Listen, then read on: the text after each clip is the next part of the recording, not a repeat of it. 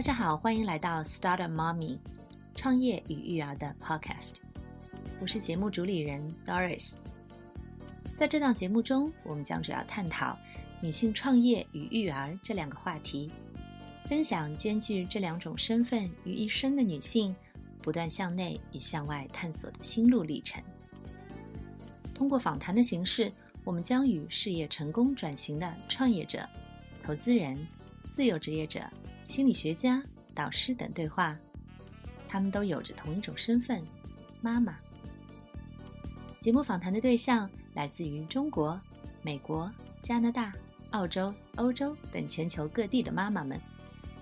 为大家带来不同维度、不同文化背景下的经验分享。我们将一同探讨什么样的思维模式、管理工具、学习方法。能够帮助女性在创业者和妈妈不同身份的切换中，将梦想照进现实。让我们一起来聆听这些宝贵的分享，启迪自己，成为更好的自己。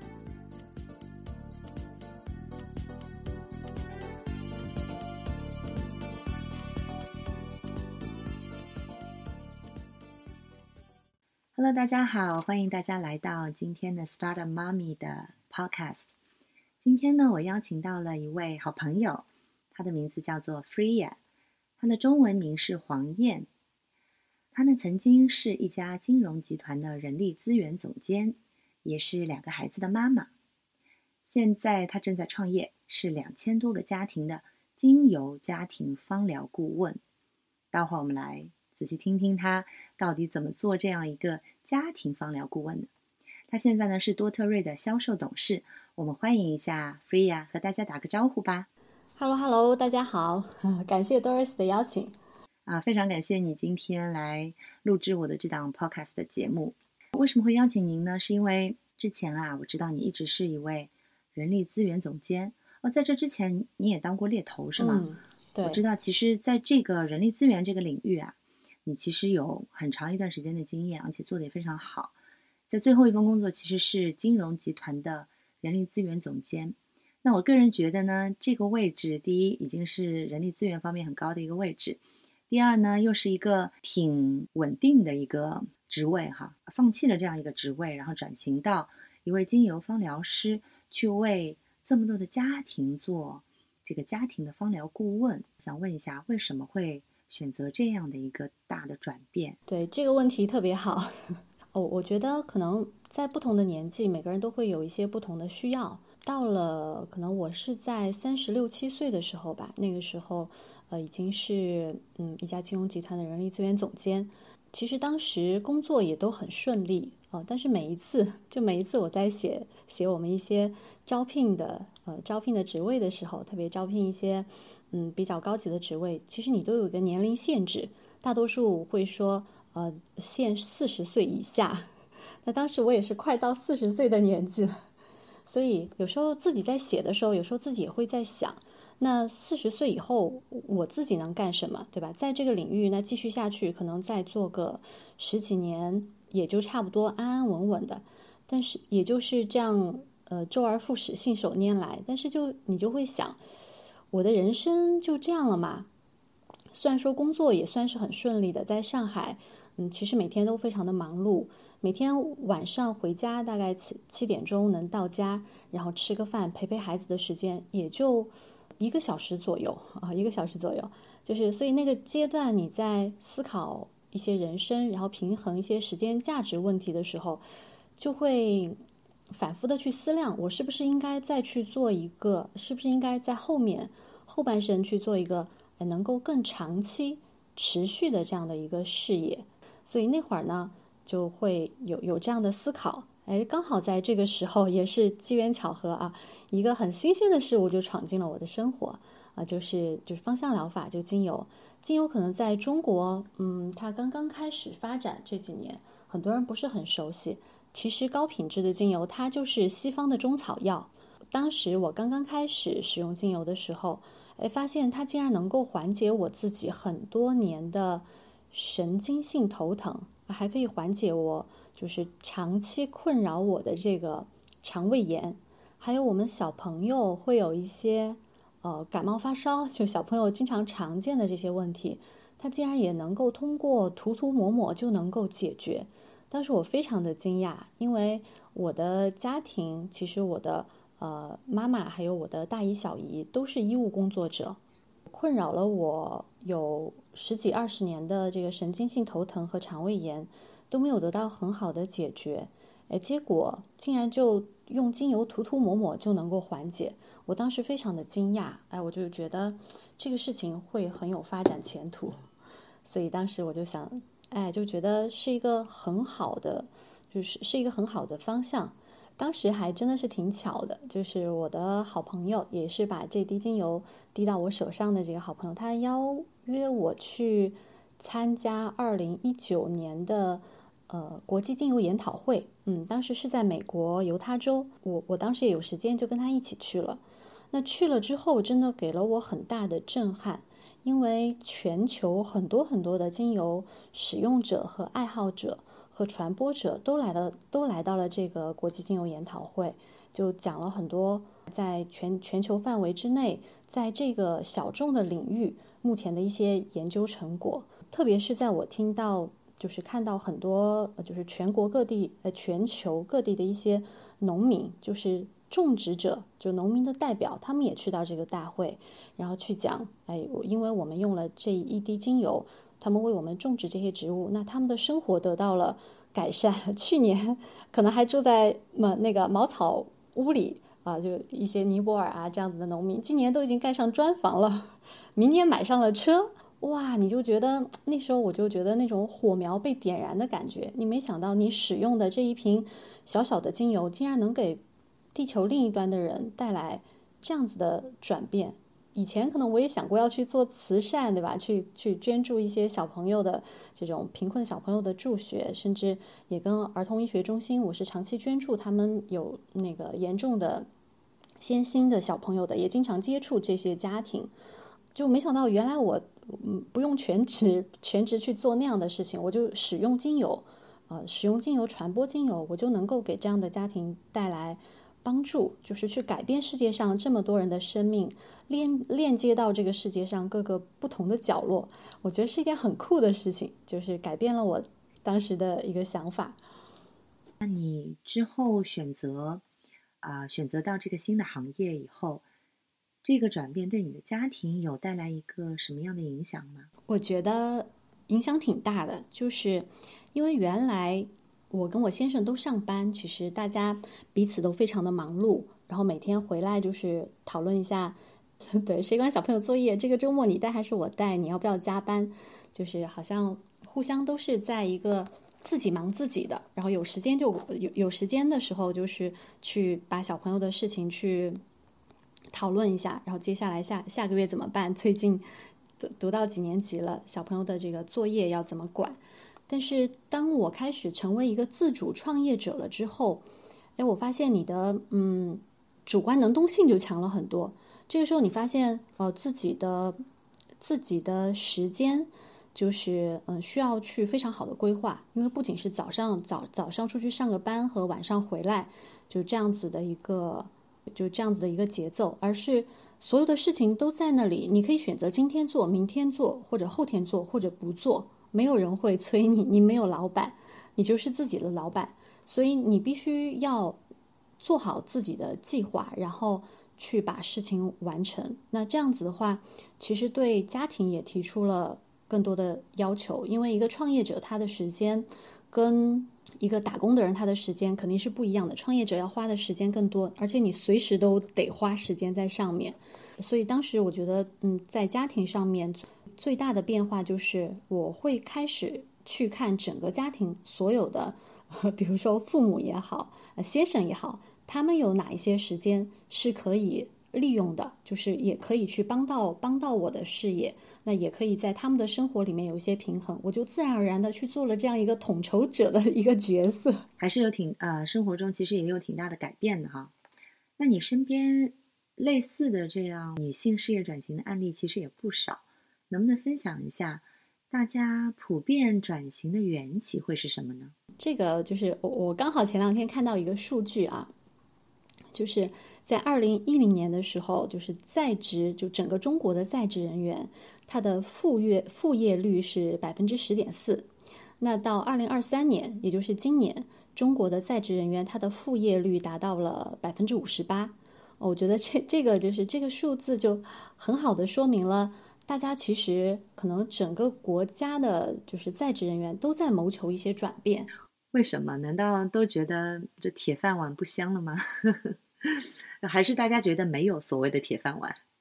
嗯，我我觉得是的，就是社会可能发展到现在，也觉得说不像以前，就是有第一是没有所谓的铁饭碗，第二是大家的认知对对认对自我认知的要求越来越高了之后，其实都希望去做一些自己认为有意思、有价值的事情啊。所以我觉得很多人做副业也并不仅仅是说，哎，为了这一份钱，好像我的钱 不够补贴家用，更多的人我认为是想在主业之外有一个自己的兴趣。对，有一个自己的，就是缓解，就是整个社会压力也很大，缓解压力的一个方式。所以，嗯，特别是到了我们，嗯，大概三三十岁靠近四十岁的这个年纪的时候，你其实自然而而然就会想，哎，我工作了这么久，我真的喜欢这份工作吗？也要不要继续？而且接下来可能女性到五十五岁，对吧，就退休了。那接下来的这十几年，甚至还有现在大家医疗条件好了，寿命也都很长。那接下来的这十几十年，我应该怎么样度过？就以前这个你还二十几岁的时候，你觉得哇，人生还很漫长。当你到了四十岁左右，你觉得哇，已经这个人生已经过了一半了。所以你自然会思索后面的一些事情，有什么事情能够持续一直的去做下去的。啊，所以在这个时候呢，我的嗯，就是可能我们到了这个年纪，我身边的朋友在这个阶段其实都有这样的考量，所以大家也会去寻找寻找一些新的机会。可能这个机会大家都希望是说，哎，我退休了，可能我也能做，对吧？退休了，我也哎，不管是兴趣还是说能够有一些收入，哎，我也能做，而且我还挺喜欢这个事情的。我愿意持续去做，比如说我上面，嗯，就是我的老师把精油滴到我手上的这一位老师，他原来是呃迪士尼的高管，再往上的话，他也是四大会计师事务所的审计师。那我们后来 聊到说，哎，为什么有了这个转变？一来是我们真的很喜欢精油啊，因为它给我们的健康和家庭带来了很多的转变。二来呢，我们真的是就是希望说有一份事业，它能够一直做到我们老的时候，就陪伴我们优雅老去的事业，而不是退休了之后就找不到事情做。其实就我我看到还有一个数据，就是在呃抑郁症的患者当中，就大现在大多数啊，就是嗯青青少年的抑郁症患者的比例非常高，然后还有一个比例非常高的就是退休人员，对，找不着方向了，对吧？对对对，所以我们就是呃，在可能在这个考量下面，就希望说有一份自己热爱并且能够有收入的事情，能够长期持续的去做下去的。所以在转变的时候，至少转到我们这个赛道的，会有这样的考量。OK，啊，那么能聊一下你转到了这个精油的赛道之后，你在生活和事业上的时间分配大概是怎样的？你觉得？这个时间管理方面，比你以前在一个大型的公司做人人力资源总监要有优化呢，还是变得更糟糕了？就是更忙了，还是说你对自己的时间控制的更好了？我觉得这这个问题一听 Doris 感觉就是一个过来人啊。最开始真的就是变糟糕了。嗯，因为你工作了有十几年，或者说几十年，你的这个生物钟或者你的思考模式，其实都跟工作是差不多的。你每天不用太思思考，就是每天到这个时间去上班，然后了下班，然后在上班时间内完成所有的事情，下班的时候再去完成可能需要一些加班啊这样子，它在一个节奏里面。但是你刚刚开始创业，就回到家。哦，可能刚开始创业，大家的大大家的办公室都先是家里啊。嗯，是，都是这样一步步起来的。你会有蛮长时间找不着北，然后每天都不知道自己是在干嘛，觉得好像设立了好好几个目标，完成的很少，然后结果在家里这里理理，那里弄弄，这里孩子想想，哎，那里先先生安排了一个事儿。然后过一段时间你去反思，哇，发现自己的这个时间管理一塌糊涂。经过这个阶段之后呢，其实也是挺好，因为毕竟就是这么多年的这个职业素养，让你会去反思说，然后怎么样去优化。创业和打工这两件事情它非常的不同，所以在做时间管理的时候，你就会发现，创业它其实是无时无刻的插在你的所有的生活里面的，它分不开，跟你的这个生活分不开。你吃饭的时候，你就可能管孩子的时候，可能在任何时候你都可能在工作。在这种情况下的话，我觉得就把一些大块的，比如说你要管孩子的这个时间，你去把它嗯分别出来。这两个小时我就是管孩子的，我连手机都不碰，这个是要严格去严格去遵循，不然你会发现你在管孩子的这两个小时，其实你在不停的看手机。第二个呢，就是一定要去做好一些细致的分类，就是你在创业的时候，特别是到了后期，你会有带团队的时间，要要去服务个人客户客户的时间啊，要要去管理这个群的时间，所以现在我就 时间会分得非常的清楚，比如说通常礼拜天我休息。那礼拜一我会开团队会议，礼拜二我会就是一对一的开去开我自己团队的，呃，礼拜一是大团队的会议啊，嗯，这是我的重点。礼拜二我会一对一的去开我自己小团队的会议。那礼拜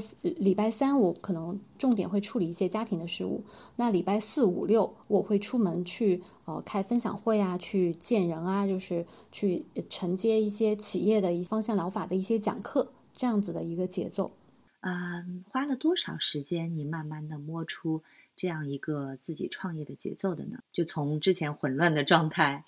然后到慢慢的上轨道，自己开始严格的按照自己的时间表去工作。嗯，我觉得是要花将近一年，它没有这么快。当然不是说就这一年当中，其实你每一天、每一天或者每一周可能都在进步，都在更优化。但是你要说一个非常明确的时间。呃，就是从 A 到 B 非常清晰，我觉得一年是需要的。嗯，我觉得一年应该已经算是挺快了的吧，对吗？就是要自己非常自律，嗯，然后而且呢，也伴随着说你创业的这份工作，它是有一些起色，有一些成果，那你慢慢的就知道哦，它的这个 tempo 可能是什么样子的，就是有些有哪些板块的工作是要去做的，然后我可以怎么分配这个时间，所以我觉得一年的时间应该。也算是挺快的了。你刚才分享了创业中的创业和自己曾经当高管时的一些不同啊，那我就想到了一个问题，就是你觉得对于一个创业者来说，他成功的关键究竟是什么？因为我记得听你分享过，其实，在我们这个行业啊，现在这个精油芳疗这个行业，很多女性其实都想进入这个赛道，因为呢，大家的兴趣爱好，然后同时可以帮到自己的家庭，帮助别人的家庭。因为很多女性想做一些对社会有意义的事，可是很多女性其实做了没多久就放弃了。嗯，放弃的人应该不少吧？对吧？你们看到的很多案例，嗯，那能不能是吧？对对对，非常大的数字。什么样的人坚持下来，而且什么样的人真的把它做起来，做得非常优秀？能不能聊聊他？好的，就是我看到的，就是成功的案例。就具备可能两个方面的特质的，在我们这个赛道上比较容易成功，因为嗯，刚刚开始的时候，其实大家都是凭着自己的这个对精油的热爱，还有特别想要去帮助帮助别人、帮助家人的这一份心。就一开始的时候，我们这个行业天然就经过了筛选。如果你不是很喜欢 精油这个产品，并且你也不是很喜欢帮助别人，就就我们俗话说的热心肠，那你不会开始这份事业，不然你会觉得挺挺痛苦的。哪怕你听说这份事业再赚钱，其实你都坚持不了几个月，因为每天的琐事太多了，你要去回答别人好多好多的问题。今天小朋友感冒发烧了啊，明天那个拉肚子了，后天别人又怎么了？最开始的时候，天然要具备这两个特质。再往下走，其实你走着走着走着，你发现自己就要开始带团队了。带团队对很多对很多创业者来说，或者走我们这个赛道的创业者来说，它是一个坎啊，因为带团队非常考验你的能力，还有各方面的你对人的这个就是认知啊。那如果你在原来的这个生活、原来的这个生呃工作当中，你就有非常好的这个带团队的经验。这个是有非常大的加分的，因为在我看到的看到的人里面，很多人自己他有大批的会员，他的他每一个会员都用精油用的很好，也很爱他，他的各方面精油的专业的芳疗知识也很棒，很专业，能帮很多人解决问题。但是，一旦他走到了一定的高度，到了带团队这个阶段，他就过不去，哦，因为自己也没有经验，然后了，呃，没有这样的一些耐心和认知，它是一种。跟原来是一种不同的能力，有些人就过不去了。刚才说的第一点啊，然后第二点，还有什么样的人就是容易在这里面成功呢？心性，我们我们说可以说是心性很足，或者传统呃，或者直白一点，就是受过折磨的人，就是比较抗得住这个挫折。对对，在逆境中，对他依然能够对的积极向上，他不一定充满正能量的。对他不一定要有经验，但是呢，这个坎他相信自己过得去。哦，因为这个时间可能还蛮长的。比如说，其实，在我们这个赛道上成功的也有很多全职妈妈，她一天也没有工作过，哦，她也没有带过团队，她也没有这样的机会。到了这个阶段的时候，她就会想，她就会觉得说，哦，我我不想再过以前的生活，哦，我我一定要在这件事情上做出应该有的样子来。我的老师怎么样？我的团队怎么样的？我可以向他们学习。他会不停的来咨询，然后了怎么样去管理自己的团队，怎么样去呃帮助到自己下面的人，就是去理解他，去理解自己团队里面每一个人当前的需求，因为有些人的需求他可能就是家庭关系，他因为做这个事情跟。呃，家家里反对，呈现出来的是说，我我就是不太出现了，也不太帮助别人了。其实是家里遇到了困难，这个时候你要去帮他解决家里的一些问题，告诉他你是怎么走过来的，或者别的老师怎么走过来的。那有些人呢，他就是可能遇到了一些呃经济上的怀疑，他觉得，哎，我好像也每天挺努力的，但是我这么久好像并没有赚到什么钱哦，那到底？这个赚钱的点或者这个时间在哪里？哦，我我我家里还很需要我这一份收入的。我如果去干其他的事情，可能能赚到一份快钱，不用在这里坚持。那到底还要坚持多久？这个时候你要你你也要去，就是给到他呃信心，告诉他大概做到哪几步，你的收入是多少，帮他迈过这个坎。所以这个时候对人的理解就会呃不同，对你的要求也会不同。嗯，所以我是觉得说，要么你就是原来有这样的经验，能够非常深度的理解别人的需求，并且解决团队的人的问题；要么你就是真的就是有一颗决心。OK，明白。刚才我们聊了很多关于女性创业方面的一些特质啊，包括创业后这个时间管理方面的话题。那我们接下来聊一聊，你对孩子的教育抱有怎样的心态和预期呢？嗯，我我们家因为是两个小朋友啊，就是而且两个小朋友的性格非常的不同，就是在中国目前这个大环境之下，你要说因材施教，并不是一件容易的事情。对父母其实提出了非常高的要求。他们是多大？呃，一个是八岁，二年级；一个是十四岁，呃，在初二。那他们呢，就是一一个在体制内，一个在体制外。因为现在国内的情况就是体制内的学校管得非常的死，它主要就是非常重重视呃语数外啊，就这样的成绩。天在学校里面的这个时间，甚至 最最近有爆出来，不知道你有没有看到，下课的时候都不能出教室，对吧？对小朋友来说，在学校里待一天，其实不是一件 容易的事情，还蛮难受的。我们又是一个比较崇崇崇尚自由的家庭啊，所以小朋友就会觉得在学校里面越往后走，就觉得哇，这个公立这个体制真的是会让人蛮难受的。那我们家老大真的在有一个阶段哦，我突然观察到他有一些异样，就是因为作业很多嘛，然后就是会我晚上做到做做到十一二点就作业是尝试啊。然后我我看他就会会十一二点的时候就蛮焦虑的，会在客厅里面不知道自己该干什么的走来走去。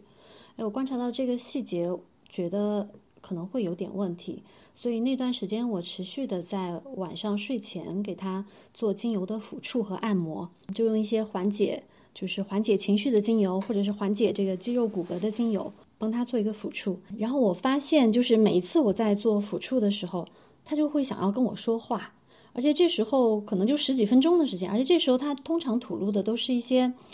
他觉得挺不开心，但是又有点难以启齿的这个事情，因为毕竟是青春期的男孩子嘛，跟父母没有这么近的距离。那这个时候他会就会跟我说学校里遇到的一些困难。然后就会跟我探讨，然后自己心里面受到的委屈也会在这十几分钟就成了我们非常高效聊天的时间。我觉得是跟精油的这个抚触和人跟人之间的这个身体的接触有很密切的关系。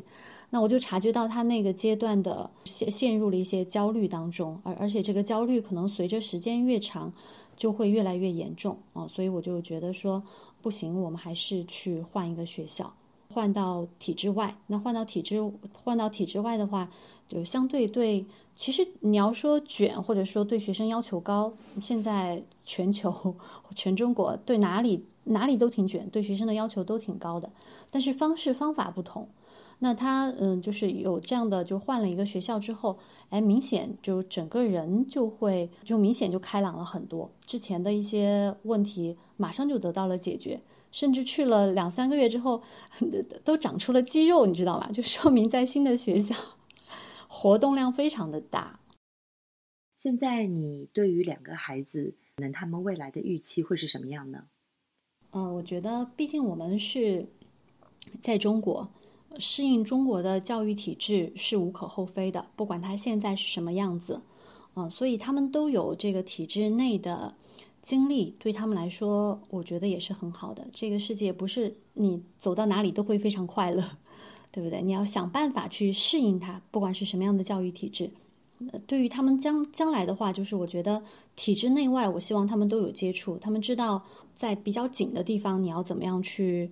去去适应，那在比较宽松的地方，你要怎么样去往上走？那将来呢？我也是希望他们应该都会去国外念大学。那回来之后，对我也希望说，念好之后，他们也能够回到中国。我对中国的，嗯，就是前景和信心还是还还还是很足的。对教育体制的话，现在我觉得就像人会生病一样，中国的一些教育体制，我认为也是在一个生病的阶段，但是生了病总会好。嗯，就国国家也会在积极的做一些大大小小的调整。那我想请问一下，你觉得在你创业的这几年里面啊，有没有遇到过就是事业和家庭难以平衡的时期呢？在这个时候，你是怎么解决这样的问题的？嗯，肯定有。我觉得工作和嗯生活。就就没有办法说有一个平衡，就是只是说这个阶段这个多一点，那个阶段少一点。就我在做，嗯，就是在自己创业了之后，最大的这个点就是，呃，刚才有提到，就是把家庭当成是一个整体了，啊，就没有把没有把工没有把自己的工作什么的就当成是个人。就当我非常忙的时候，我就会去跟先生讨论说，那可能接下去的这四个月。我会非常的忙碌，那你的工作是不是还好？那这四个月里面，你是不是可以在管孩子啊，或者是家庭要装修啊这些方面会多一些的多一些的时间来照顾？他也会考量说，哎，那我这四个月其实是有些什么什么样的事情？你说的这些我不一定能做到，那我们是不是可以把你父母请来？对，找就找团队了，对吧？其实是家庭内部的团队。啊，对对对。然后，那父母请来，他有些什么事情他们可以做，呃，什么事情他们不能做。那父母其实来了之后，你要知道父母的情绪，你也要去管理，对不对？没错。嗯，然后就怎么样？那每周会有一些什么样的事情？比如带他们出去吃个饭，呃，或或者在在他们帮完一个阶段的忙，比如说，呃，前段时间父母就是有帮我们装修好了一套呃房子租出去了，那我们就带父母出去吃个饭，就感谢一下父母在这个阶段的。付出和努力，他们也觉得就挺开心的。那最后呢，我想啊，请教一下哈，你们现在做女性社群的运营做得非常棒，在这方面有什么经验可以分享吗？比如说啊，你们所看到的女性希望在社群中，她们希望获取些什么？你们是如何看到这些需求的？就目前，呃，社群的话，我一个人大概是有。六七个三四百人的社群这样在运营，当然每一个群我都会对都会有不同的就是专门管理这个群的呃老师，那在运营的过程当中，其实我觉得，呃，运营它只是就是社群的运营，它只是一个部，只是一个部分，还是人跟人之间，它一定要有线下真实的链接，这条路才能走得远。因为现在线上的就是所谓的一些社群运营啊，怎么怎么样，然后教你把东西卖出去啊，就是我也参加过这样的培训班，其实我不是很 buy in 他们做的这些事情，呃，因为。我不太喜欢这种啊卖卖完算数的这种感觉。像我们的社群，它社群它就很有温度，就是我们不仅有线上的一些链接，还经常我们每周都会有线下的沙龙，甚至我们每我每个月都会有一次出差去到，就是因为我们社群里面有，比如说深圳啊、广州啊、四川啊这些的比会员比较集中的地方。我每个月都会出一出一次差，然后去到那边给会员们讲课，然后去帮他们解决实际的问题，然后有一些线下的线下的链接。因为如果说你完全是线上脱离了线下，那就是短期的这种社群很快就死掉了啊，它的生命力不过就是几个月，甚至是一两年。但是我们的社群很多的会员其实真的从我用精油开始都跟了我三四年了，我们还是呃有保持着非常好的关系和非常。密切的沟通，就真的是因为我们线下都见过面，我有帮他解决过，或者我我我团队的老师们有帮他解决过小朋友感冒发烧，这个父母腰椎间盘突出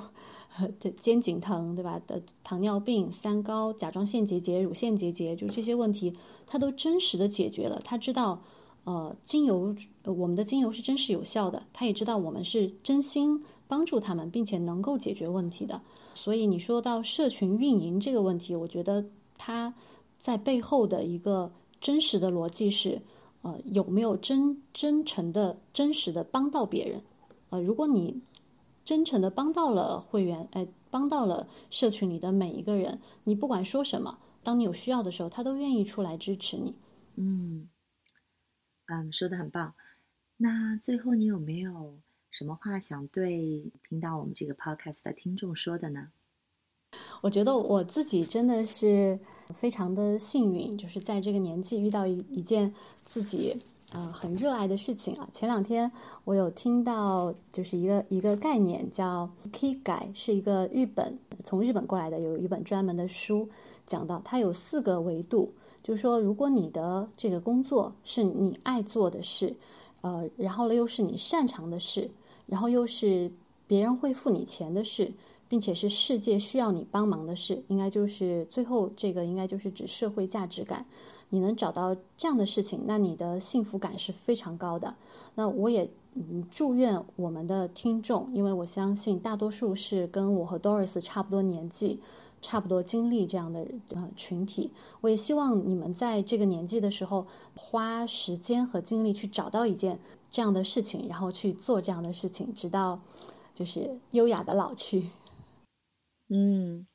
非常非常感谢啊！今天聊得非常开心，也谢谢你的时间。那今天你分享了很多很宝贵的经验以及一些建议，我相信听到的听众都会受益匪浅。今天的内容就到这里，感谢大家的聆听，欢迎大家留言交流。也可以通过我的个人网站或是其他社交媒体与我互动，期待听到你们的声音。我们下期再见。